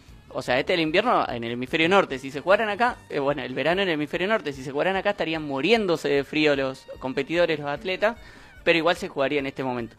Hagamos unos Juegos Olímpicos de Oriente y unos de Occidente. ¿Se No, pare- no, Sí, no, ya no, está. no, Sí, de sí. joderlo. Hay Esto mucho- se está poniendo racista, chicos, hay basta. grieta, chicos. No, pero no, no. invitámoslo. No, pero no es que Pero ¿qué, solamente. qué vas a occidentalizar aún más No, cosas? no, como occidentalizar. occidentalizar los No. Juegos Olímpicos me No parece un montón, Bárbaro. chicos. Uno no. ca- cada dos años. No, basta, basta de Occidente, basta de la supremacía de Occidente. Yo le pongo una No bomba no es supremacía. Los invitamos a los chinos y a los japoneses.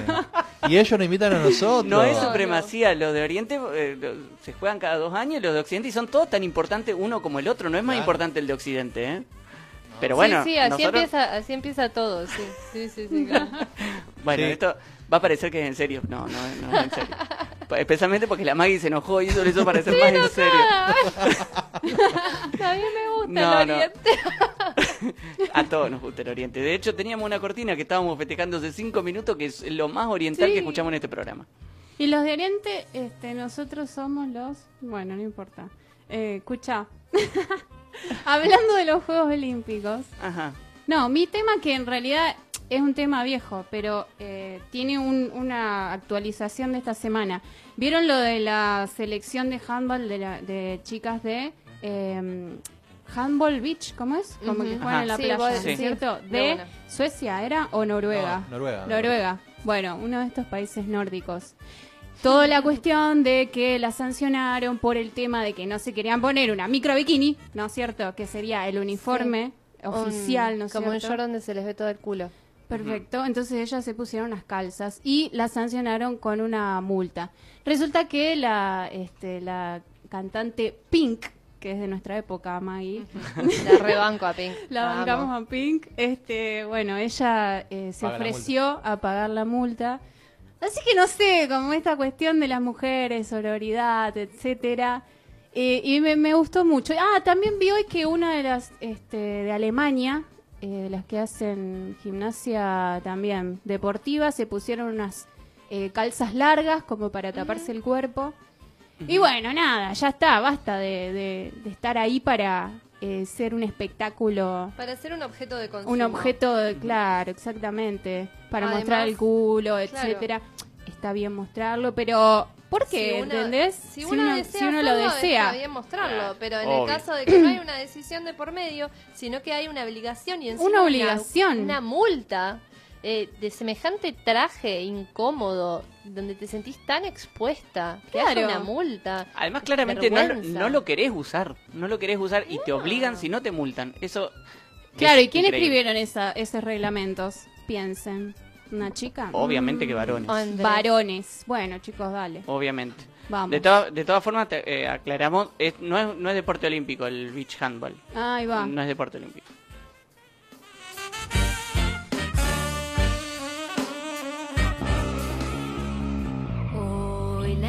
Emperatriz dijo, baila el libre albedrío, yo me río, me río.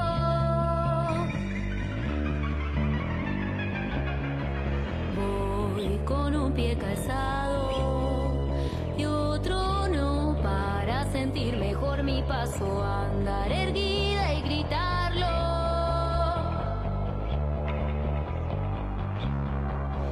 Esta fauna alborotada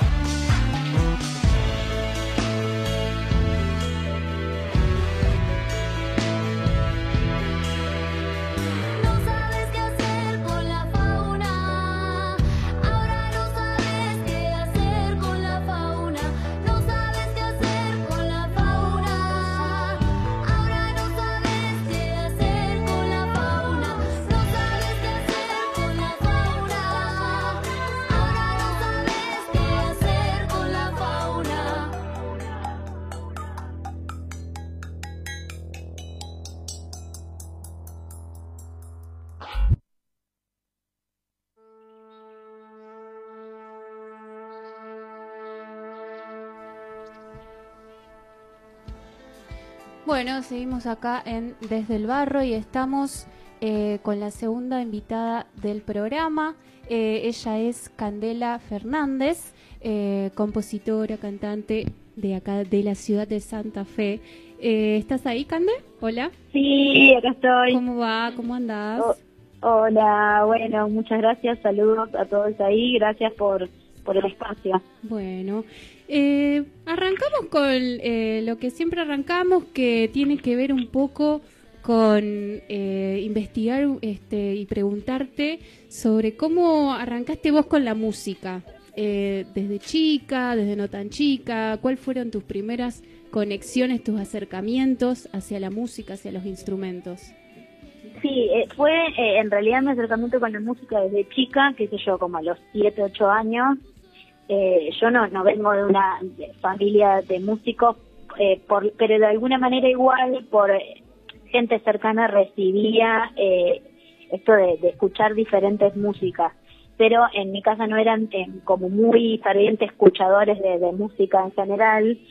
Eh, y bueno, en realidad nació, viste, como cuando una chica y tus eh, viejes buscan como actividades para que hagas y así fue como, medio como que empezó como, bueno, a ver, probemos por esto y a partir de ahí empecé en ese momento en el liceo municipal a ir a, a un taller y después de ahí en el futuro se convirtió en la carrera que estudié, etcétera, etcétera, y, y no, no dejé más. Y por ahí sí la experiencia de tocar eh, en vivo sí vino como que más, eh, o sea, eh, tocar en vivo digo como presentar eh, la música en vivo eh, sí vino como de más grande. Ahí va, perfecto. Y mm, esto, ¿cómo fue tu experiencia ahí en el liceo? Eh, ¿Empezaste con algún instrumento o cantando directamente? Sí, en ese momento eh, me acuerdo que iba a la formación profesional de instrumento, el FPI, eh, y bueno, yo he elegido guitarra, pero como una cuestión medio intuitiva, así de que me parecía más familiar y que también, a diferencia quizás de otros instrumentos, era un poco más accesible, más llegable para mis viejos, ¿viste? Y, y bueno, en ese momento arranqué con guitarra y bueno, sin saber que, que de alguna manera y después la guitarra me iba a acompañar hasta ahora sin que ser instrumentista, ¿no? Porque yo lejos estoy de, Claro. de guitarrista, eh, pero empecé con ese instrumento, sí. Después tuve un tiempo que estudié violín que me, me agarró como un metejón grande, pero bueno, cuando me di cuenta del tiempo que había que dedicarle, en realidad yo disfrutaba más de cantar y de tocar la guitarra, pero para que me acompañe en realidad en la voz. Ahí va. Eh, Candela, ¿qué tal? Eh, Ariel te saluda. ¿Cómo andas? Hola Ariel, ¿qué tal? Bien, todo bien. Eh, contanos, después de, después de este arranque, de que empezaste a tocar la guitarra, eh, empezaste a formar bandas, a tocar con otros músicos, músicas. Eh, ahí eh, eh, estuvimos eh, encontrando cosas de Candela en Majuma. Eh, eh, ¿Esa fue tu primera banda o ya antes habías tenido algunas, algunas bandas anteriores? No, no, esa literal fue mi primera experiencia en una banda. Eh, yo realmente nunca había sentido, o sea, como la sensación de una, de una batería sonando atrás mío. Entonces fue de todo, como de mucho aprendizaje y bueno, gracias a mis compañeros que, que también me, me- como que me ayudaban y me apoyaban mucho en este proceso, eh, que fue bastante de grande, digamos. Sí tenía un dúo que, eh, con una amiga que tocaba la guitarra, pero yo muy siempre desde el lado eh, como mucho más acústico, no enchufábamos, no había, no había tanto cable, digamos. Así que sí, Majuma fue como la primera experiencia de banda. Hola Candela, ¿cómo andas? Maggie te habla por acá. Hola Maggie, ¿cómo va? Bien. Te pregunto, en, ahí en Candela, en Majuma, ¿empezaron ya a tocar tus composiciones o, o cómo era? ¿O hacían covers? ¿Qué era lo que hacían? Eh, en Majuma un poco nace a raíz de que en realidad no, no, no era un deseo, no había un deseo de crear una banda, eh, sino que yo me junté con alguno de, de- con uno de los chicos eh, porque quería grabar cuatro canciones de, bueno, que había compuesto, ¿no? Y de repente que como gen- en ese momento, bueno, Marquitos de Martini, que ustedes lo deben conocer, me sugirió esto de, de, bueno, che, convoquemos a tal, tal, bueno, yo a Juan José, a Juanjo Mulé, lo, lo conocí también del liceo, al Mati Allende también, éramos como todos compas ahí, y, y bueno, como que formamos ese grupo para grabar, pero no no era la intención tener una banda ni ahí. Y, y bueno, después de grabar es como que fue, sí, bueno, daría presentarlo en vivo y eso derivó como en que sigamos tocando un tiempo más, pero no era no era un deseo que nació como, che, formamos una banda. Eh, pero siempre fueron temas propios, y ni hablar por ahí, los temas nacían como de estado más puro. Eh, yo lo llevaba con la guitarra eh, muy así, como te digo, eh, estado puro y después los chicos, bueno, lo arreglaban, se desarmaban los temas, se armaban, se hacía un lío hermoso, digamos. ¿Y esa, esa experiencia, Candela, duró, cuánto tiempo duró, más o menos? Y unos dos años más o menos, sí. Bueno, y eh, ahora para seguir, eh, seguimos en un bloque siguiente y vamos a pasar entonces un tema de Candela eh, en Majuma, eh, Luz. Después volvemos. Ah, qué bueno. Bueno, gracias.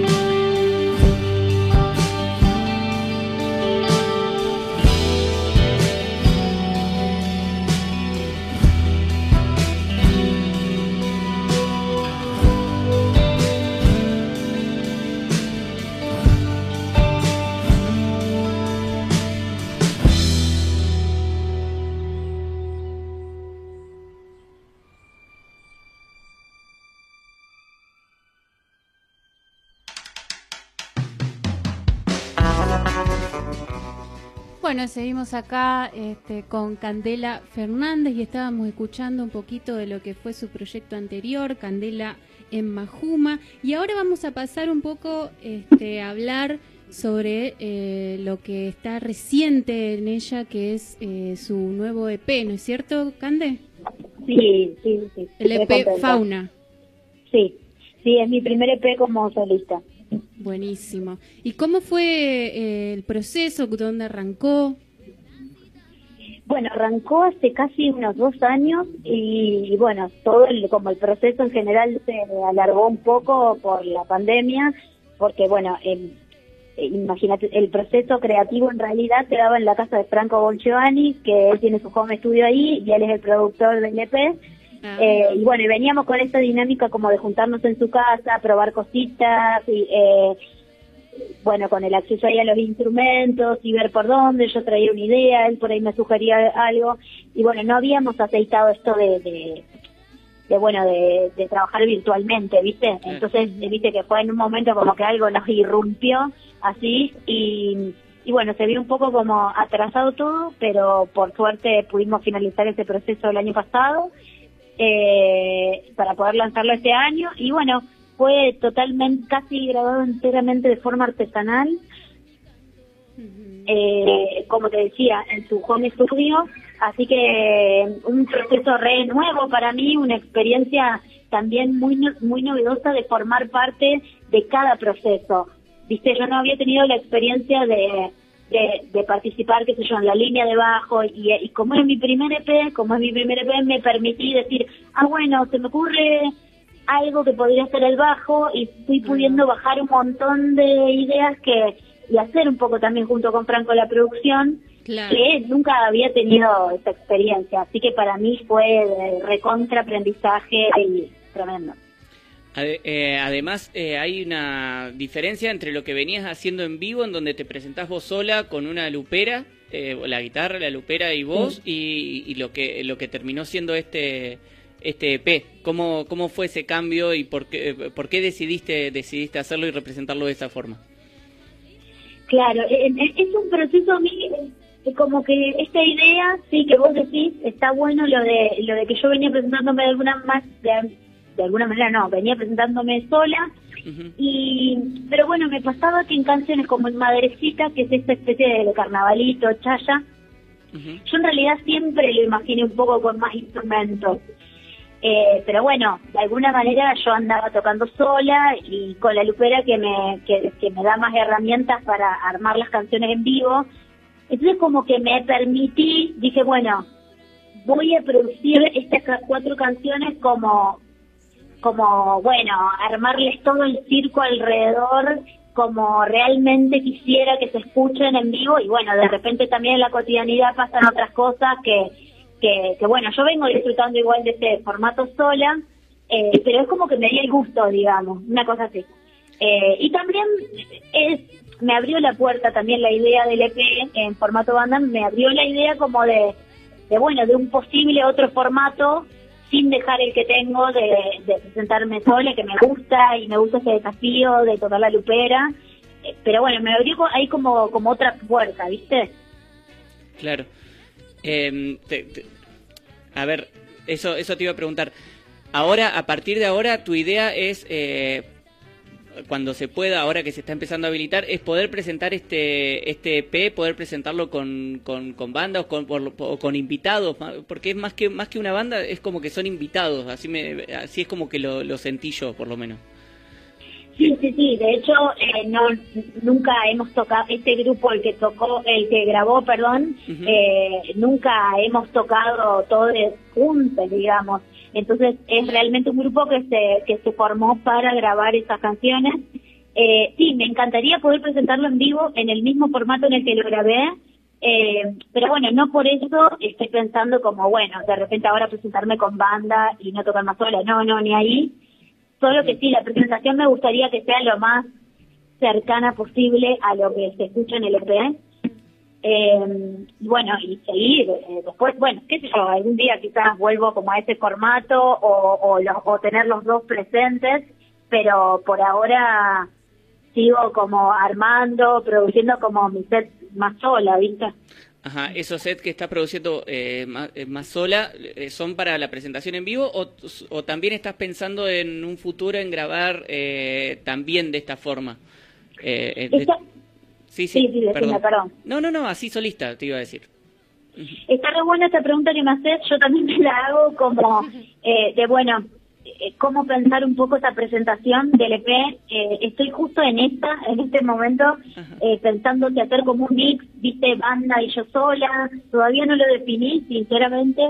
Eh, quisiera quizás hacer eso, como medio un mix, o no, de repente me recebo y digo, bueno, che, ya que estamos en banda, hagamos todos los temas en formato banda, y ahora que la presentación del EP y después seguir como, como venía. Y también me gustaría, sí, grabar en el futuro eh, algo como más de un formato más cercano al que yo hago cotidianamente, pero bueno, sería como, me gustaría como más que sea un proyecto de explayarme yo también eh, produciendo más yo las canciones, ¿viste? Eh, sí, es un desafío que me encantaría en algún momento abordar, pero, pero no tanto ahora. Che, Cande, y mm, con relación a los estilos de estas canciones, porque eh, son súper variados, eh, de cómo surgen eh, toda esta junta, esta diversidad de, de estilos y ritmos. Eh, bueno, tres de las canciones son bastante viejas. De hecho, Mudanza y La abuela lo hacíamos con Majuma, pero bueno, tenía otros arreglos. Pero una, son dos canciones que yo siempre quise grabar. Eh, y bueno, en el caso de Fauna, que es el- la que por ahí tiene más presencia de, de programaciones electrónicas, esa, na- esa la compuse el año pasado durante la- el aislamiento fuerte. Eh, y las otras tres son más viejas. Entonces quedó como esa cosa recléctica de, de hecho, si lo pienso como separado, para mí podrían ser de discos distintos. Claro. Eh, pero como es mi primer EP, eh, de alguna manera yo estoy explorando, eh, qué sé yo. Entonces dije, bueno, esto es lo que lo que más o menos me representa ahora, que es bastante ecléctico, porque porque lo, lo electrónico, eh, estos recursos me, me representan, pero también el folclore, y son cosas que en las que quisiera seguir explorando. Entonces quedó esa cosa, ese abanico que, que al principio a mí me per- medio que me, me perseguía un poco, porque decía, che, ¿esto qué onda? Pero después dije, bueno, el primero yo me tengo que permitir todo. Imagínate si me empiezo a censurar ahora, no hago nunca más nada. Sí, y aparte forma parte de, de lo que uno es, ¿no? Esas cosas como demuestran Claro, también la sí. diversidad que existe adentro de una misma. Entonces está bueno Sí, que eso se vea. cual. Sí, sí. Hiciste, Sí, sí, sí, tal hiciste mucho énfasis en que es el primero, o sea, el primero es un EP, es el primero. ¿Hay una idea eh, de, de empezar a acercarse más al formato disco, hacer algo, o sea, de- dentro de esta idea que, que vos a veces te hace ruido de, de- mezclar de mezclar muchos géneros y estilos en un mismo EP, eh, ¿tenés la idea de, en- de- en adelante de tratar de ir eh, apuntándole más a un formato disco con alguna idea más eh, cerrada en cada una, digamos, conceptual? sí, claro. Sí, me encantaría. Eh, ahora estoy bien, viste, como zambullida en el proceso, en la difusión y bueno, todo lo que es, ustedes ya deben saber la autogestión a full, así que yo estoy como zambullida en el proceso de, de, de difundir y, y, y compartir fauna que, que una dice, bueno, son cuatro canciones que se escuchan en, en 14 minutos, pero de repente para mí es un proceso de hace dos años que vengo claro. entonces como que bueno, ahora estoy bajando de eso, de poder compartirlo, pero sí, ni hablar que Y me encantaría hacer un disco. Claro, sí, ni hablar de eso. Pero me encantaría poder hacer un disco eh, con otros tiempos y, y capaz una ensalada rusa igual, no sé. ¿Qué sé yo? Sí, están buenísimos. El disco está buenísimo y están buenísimas las ensaladas rusas. Así la, la- la-. Es que yo soy re ensalada rusa, chicos. Yo escucho cualquier, o sea, escucho de todo. Escucho mucha cumbia, escucho mucha música electrónica. Ah, eso pero te iba a preguntar. ¿Qué me onda conmueve todo? mucho. ¿Qué Sí. onda la música que escuchás vos, digamos? Se va por muchos De todo. Sí, sí, sí. Eh, mirá, yo viste que contaba en mi casa que yo no tuve una mega educación musical, qué sé yo. Eh, era todo muy popular. Mi papá le gustaba eh, imitarlo a Sandro y a mi mamá le gustaba Queen. y, la, y entonces y tengo parientes en Entre Ríos, en el campo, que son chamameteros, folcloristas.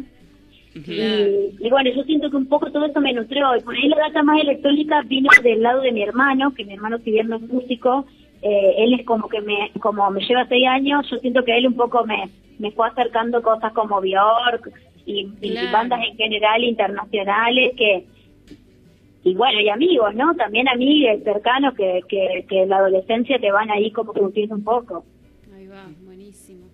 Pero yo trato de ser re desprejuiciada, ¿viste? Como que ahora me estoy entregando, bueno, a ver, che, tal reggaetón, bueno, a ver ese reggaetón, a ver este, a ver lo No, otro. claro, claro. Yo como que trato, porque me parece que, que nada, que soy muy joven, ¿viste? Como Sí. para ya empezar a... Está muy bien. Nosotros somos muy hinchas de ese eclecticismo. Sí, sí, acá en este programa. Sí. Pleno, vamos a la ensalada rusa. Así que bueno, Cande, muchas gracias. Te estamos escuchando, eh, te estamos difundiendo y estamos acá también para si vos querés eh, alguna pasar alguna data o cuando toques en vivo lo vamos a difundir. Muchas gracias por estar ahí Este, y bueno, nos vamos con un tema de, de tu EP, eh, diciéndote gracias de nuevo. Bueno, buenísimo. Gracias a ustedes, gracias por el espacio, un abrazo grande para estos tiempos. Esperemos que se, va, se siga Sí, viendo todo mucho más para que hagamos, mu- eh, vayamos a ver música y gracias por el espacio de difusión que, bueno, es re importante. Muchísimas gracias, a vos, Candel. gracias. Esperamos verte Bueno. pronto. Un abrazo, gracias. Tus balas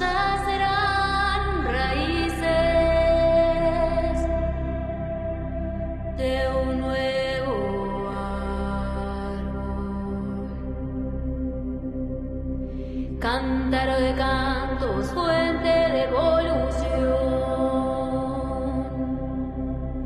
El tiempo que fue necesario pasó.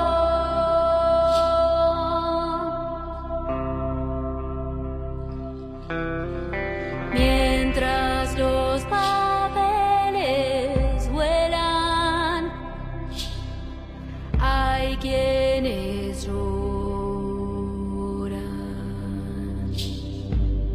La madre se retuerce en mi sangre y se congeló. El tiempo que fue necesario pasó. El agua que crece, desierto de gente. Leones en circo que ya no me divierte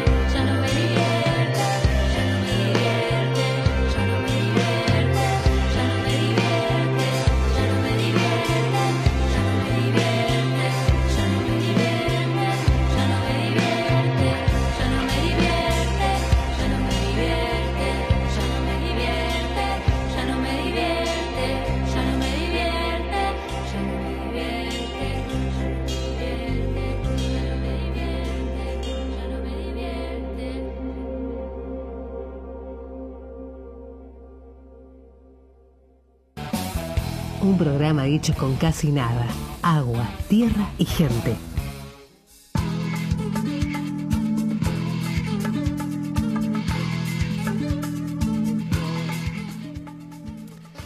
Continuamos, va, finalizamos desde el barro porque ya sabemos que esta música significa que nos tenemos que ir y bueno, ahí tiene ganas y eso. Es la música que nos echa. Ya, ya todo, o sea, seguro que todo, un montón de amigos que están escuchando música que nos echan piensan en la canción de The Verb para echarnos de la llave. Esto, claro. Esto es como la canción de The Verb en la llave a las 6 de la mañana, pero bueno, Sí, qué a, la- épocas Rara. aquellas. a las 9 de la noche. Qué cosa maravillosa. Che, bueno, Hay, Eh, hay mensajitos. Hay mensajes y acá hay dos personas que no respondieron su consigna, no sé, o sea, yo no voy a mandar será? al ¿Quién frente a nadie, pero ¿Es yo dije mi anécdota bochornosa ¡Ah, yo! Ah, y hay personas que tratan de esquivar esta situación, me parece. Yo tengo, tengo para hablar de un cumpleaños, pero viste cuando sos chiquita y mm, no, no, no sabes tu relación con los cumpleaños y la atención. Y tengo un cumpleaños que me pasó la típica esa de que te tiran los... eh, no, que explota la, la piñata y te largas a llorar. Ajá. Bueno, sí, me ha pasado. ¿A ustedes les pasó? No tengo recuerdos. Ah, yo me acuerdo de uno. Sí, capaz que medio traumático. Igual la pasé bien, pero ese tema de est- estar en el centro nunca me gustó mucho. a mí tampoco. Yo no era muy fan de las piñatas tampoco, porque por ahí se ponía todo medio violento. Eso, eso Siempre es re violento. Sí. Era como que te terminabas cagando a piña por un caramelo Sí, y no sé. eso es Y verdad. siempre estaba el forro que tenía una. Se Una agarraba un montón en la remera sí, o en sí. una bolsa. Se sí. llevaba Claro. los, los bolsitos, Y te lo bolsillos mostraba. canguro. Sí. El forro, lo, lo digo en masculino porque en general eran varones.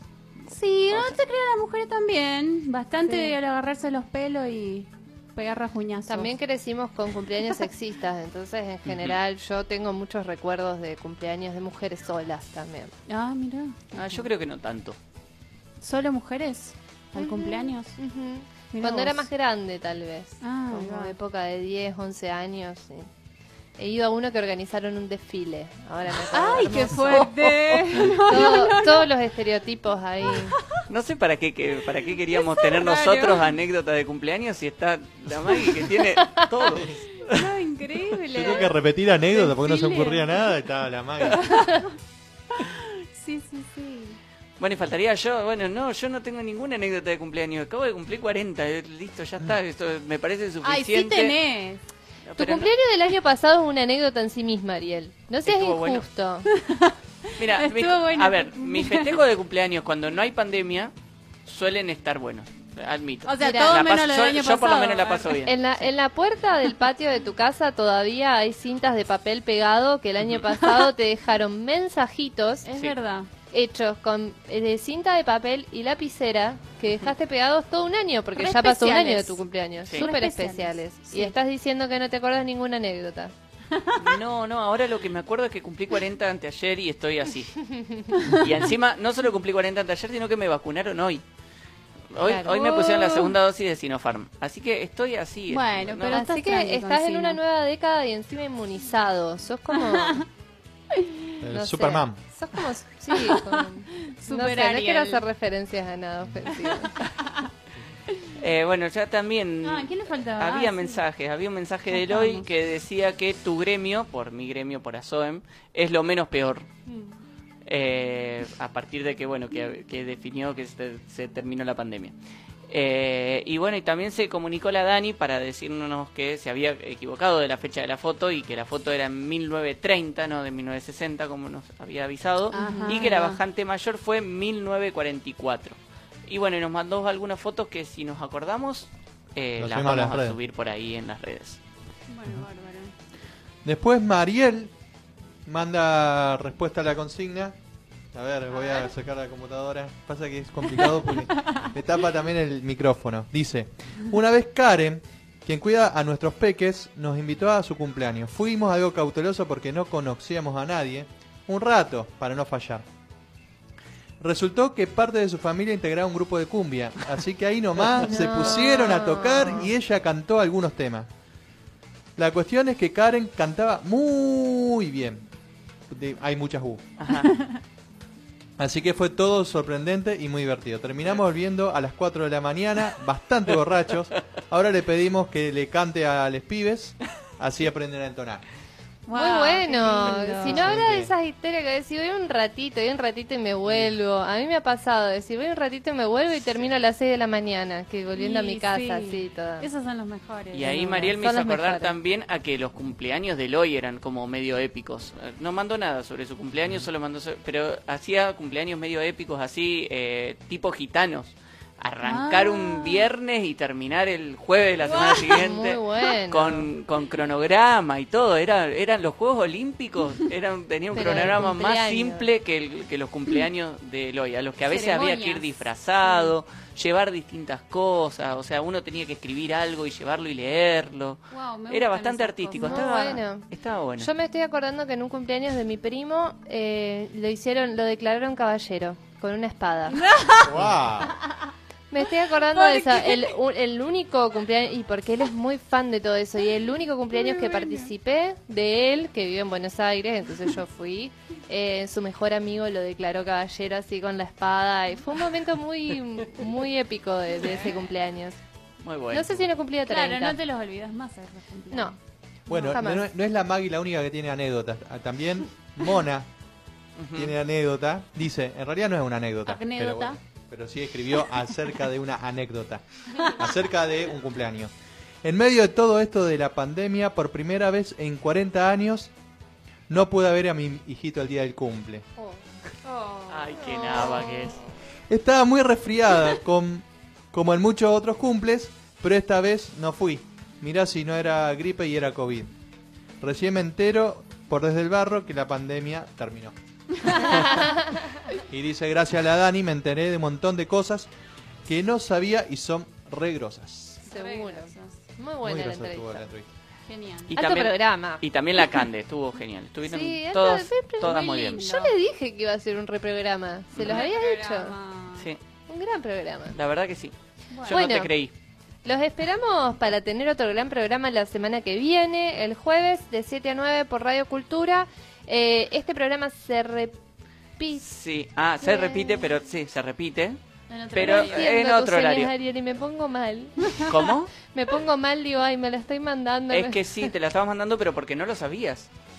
¿Qué Había- pasa? Porque, o sea, hoy Cambió llegué horario. acá y bueno, resulta que ahora los sábados de 10 a 1 hay un nuevo programa en vivo en la radio. Ajá. Entonces Ahí vamos a estar cambiando horario los sábados. Muy bien. No está todavía del todo definido cuál es el horario, pero aparentemente iríamos de 8 a 10 el próximo sábado, pero la semana que viene se lo vamos a decir con más precisión. Exacto, cuando, cuando lo sepamos les vamos a comentar, pero bueno, tal vez ese sábado pueden desayunar con nosotros de fondo, no se me ocurre nada más lindo. La verdad que sí. Pero de todas formas, eh, ¿hace cuánto que no desayunas antes de las 10 de la mañana, May? Eh, sos desubicado.